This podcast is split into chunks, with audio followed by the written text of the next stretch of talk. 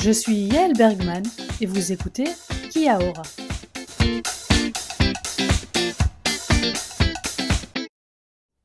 So today is 16th of January. I am here today in Bangkok village, Araki I think it's called in Maori, and I'm here today with Yoon.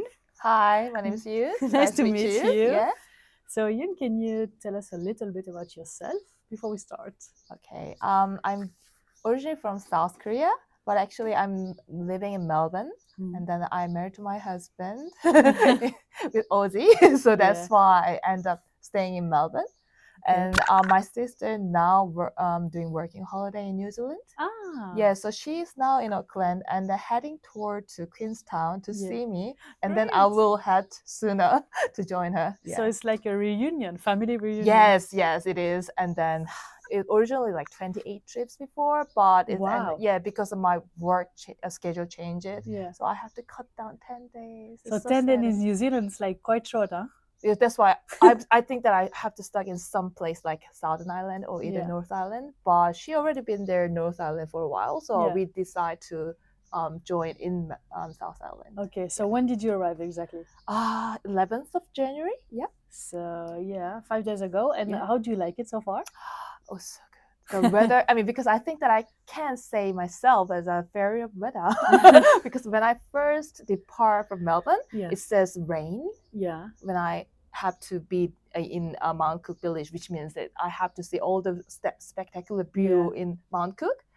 But unfortunately, the weather forecast the rain all the days. Oh, no, that's yeah, bad. but first day I arrived, yes, it was rain, yeah. but it's cleared up Yes. and I could do the stargazing with amazing view after cleared up sky Yeah. yesterday. And then today I also have a beautiful sunrise with a Wow. pink on the top of the glacier. really? Oh, Yeah. I missed that. yeah. you can do it tomorrow anyway. Yeah, you stay it longer, right? yeah. Yeah. We I'm actually really have a enjoying it. really great view from here. right? Yeah, it's really overwhelming, right? Yes. It's, I thought there's snow, but actually it's glacier a few Yes. many millions ago, right? True. And I was on the bus yesterday Yeah. and the guy the guide and the driver is the Yeah. same person told us that this area used to be an entire glacier yeah. during ice age or I- Yeah, I the don't many know. millions ago he said that, Yeah. right? Yeah, also I Yeah. was told. Yeah. so It's I, amazing. I feel we're so lucky to be here on a s- sunny day like this like we can see everything right yeah. Uh, Thank you, New Zealand. I'm so happy.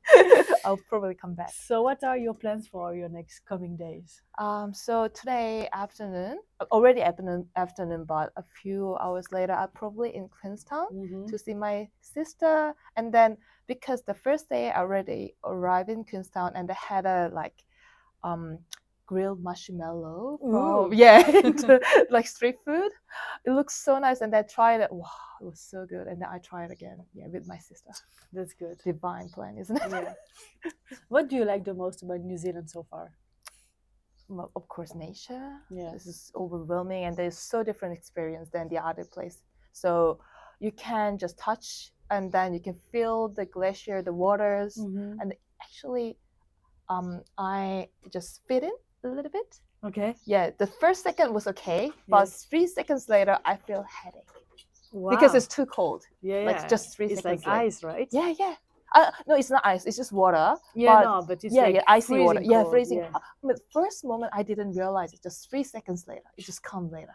Yeah, there were people yesterday swimming in the m- in the hooker lake, Brave, like brave. swimming But with the head and everything. I'm but like, they oh my have- God.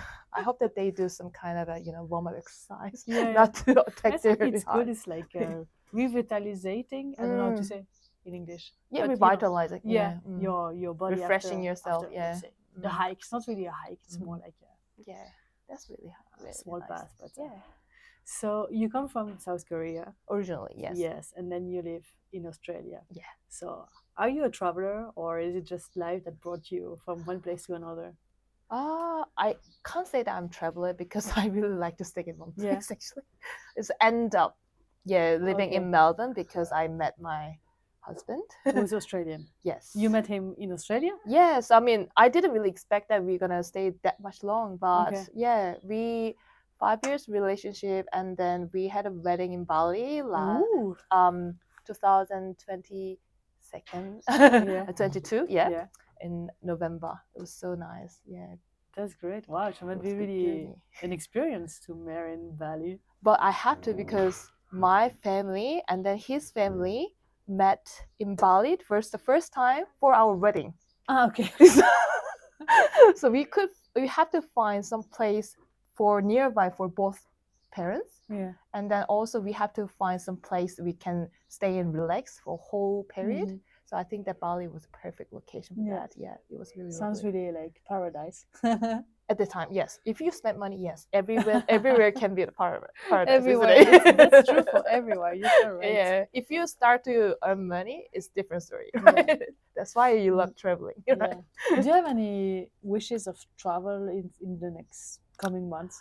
Uh, coming month, because as I said, I'm sticking to my local place. Yeah. So I love to visit because I'm living in Melbourne, Victoria. I love that place. Yeah. There's so many beautiful mountains and then other beaches that I have to also um, explore. Still, Mhm. I exploring the location still. So yeah, for a few months, is I think that I'm gonna moving around Geelong. There's beautiful beaches there Yeah. next to Melbourne Okay. and then also bright it's a three hour driving from melbourne and then Yeah. you can see the beautiful mountainside including mount villa and then mount buffalo yeah yeah. have to visit that So is Australia your your new home or is Korea? oh, still- already because my love my love is there yeah Okay. So you're not gonna go to back to Korea. well anytime for soon? visiting yes Ah, but yeah. for now i'm I think that I have to stay in um, Australia because my husband can't speak any Korean. yeah, you can always learn, huh?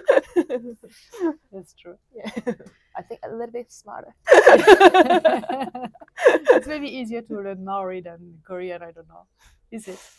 I don't know. we'll see. Well, Yoon, thank you so much for sharing your story with us. Thank you for having me Uh, today. Enjoy the rest of your trip Thank you. Oh, I hope you and do. good uh, reunion with your sister. I'm excited. See you. Thank you.